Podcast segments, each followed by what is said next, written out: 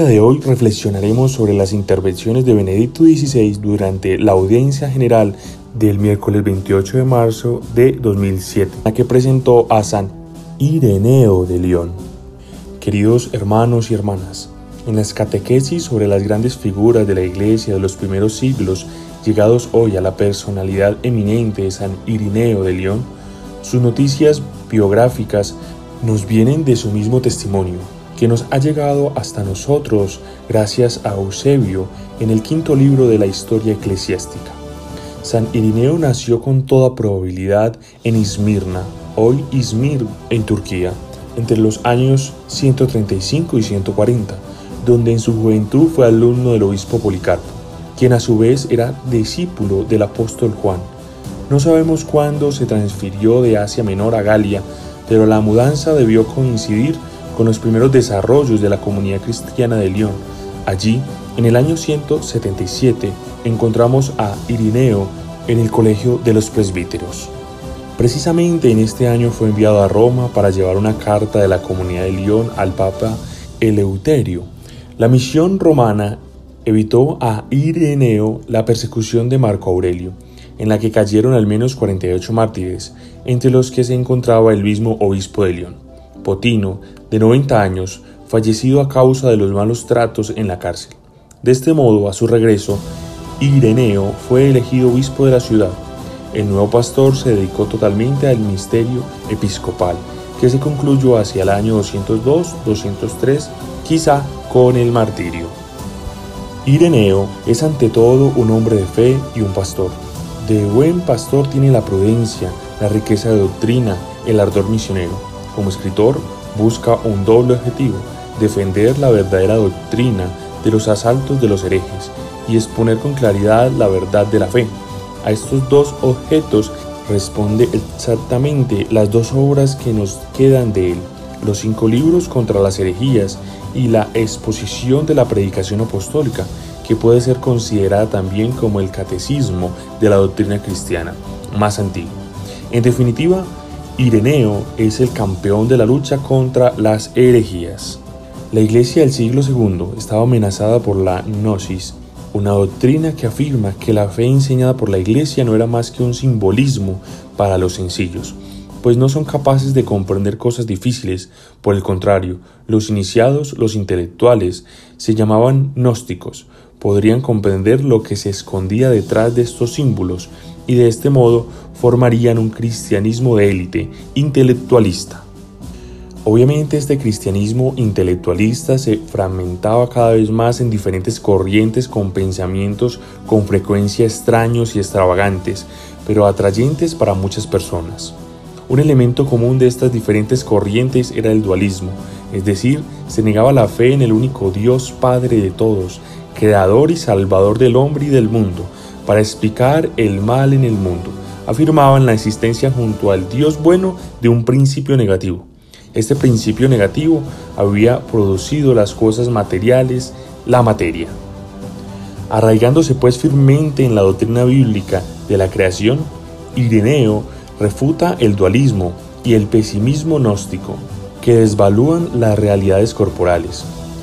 Reivindicaba con decisión la origen la originaria santidad de la materia, del cuerpo, de la carne, al igual que del espíritu. Pero su obra va mucho más allá de la confutación de la herejía. Se puede decir, de hecho, que se presenta como el primer gran teólogo de la Iglesia, que creó la teología sistemática. Él mismo habla del sistema de la teología, es decir, de la coherencia interna de toda la fe. En el centro de su doctrina está la cuestión de la regla de la fe y de la transmisión. Para Irineo, la regla de la fe coincide en la práctica con el credo de los apóstoles y nos da la clave para interpretar el Evangelio, para interpretar el credo a la luz del Evangelio. El símbolo apostólico, que es una especie de síntesis del Evangelio, nos ayuda a comprender lo que quiere decir, la manera en que tenemos que leer el mismo Evangelio.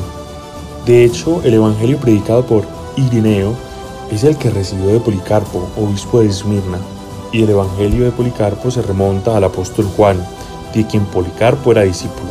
De este modo, la verdadera enseñanza no es la inventada por los intelectuales, superando la fe sencilla de la iglesia. El verdadero Evangelio es el impartido por los obispos que lo han recibido gracias a una cadena ininterrumpida que procede de los apóstoles. Estos no han enseñado otra cosa que esta fe sencilla, que es también la verdadera profundidad de la revelación de Dios.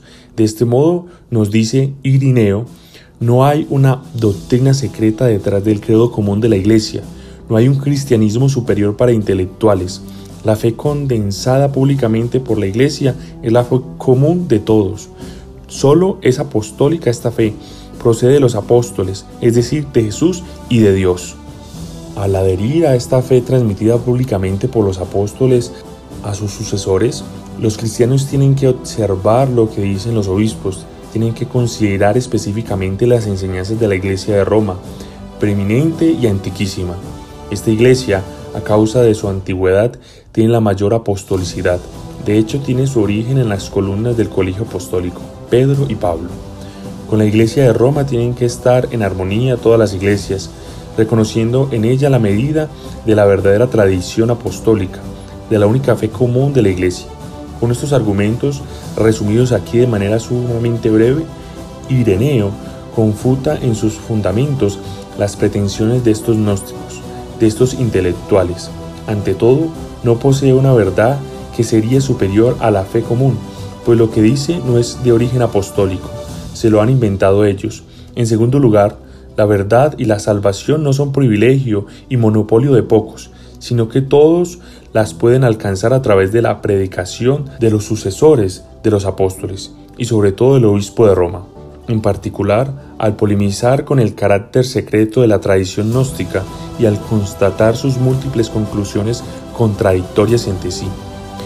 Ireneo se preocupa por ilustrar el concepto genuino de tradición apostólica que podemos resumir en tres puntos. El primero es que la tradición apostólica es pública, no privada o secreta. Para Ireneo, no hay duda alguna de que el contenido de la fe transmitida por la Iglesia es el recibido de los apóstoles y de Jesús, el Hijo de Dios.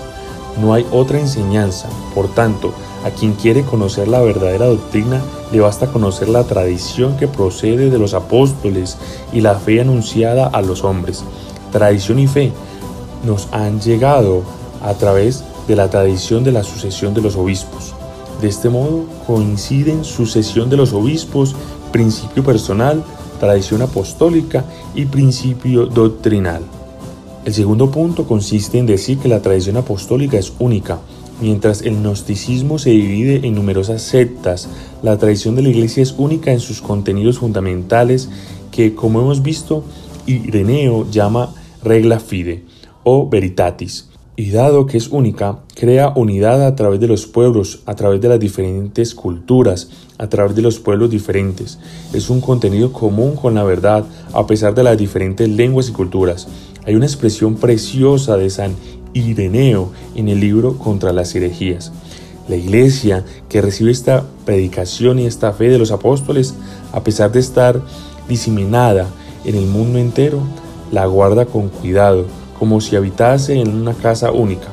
Cree igualmente a todo esto como quien tiene una sola alma y un mismo corazón y predica todo esto con una sola voz y así lo enseña y transmite como si tuviera una sola boca. Pues si bien las lenguas en el mundo son diversas, única y siempre la misma es la fuerza de la tradición. Las iglesias que están en las Germanias no creen diversamente, ni transmiten otra cosa las iglesias de las Iberias, ni las que existen entre los celtas, ni las del oriente, ni las de Egipto, ni las de Libia, ni las que están en el centro del mundo.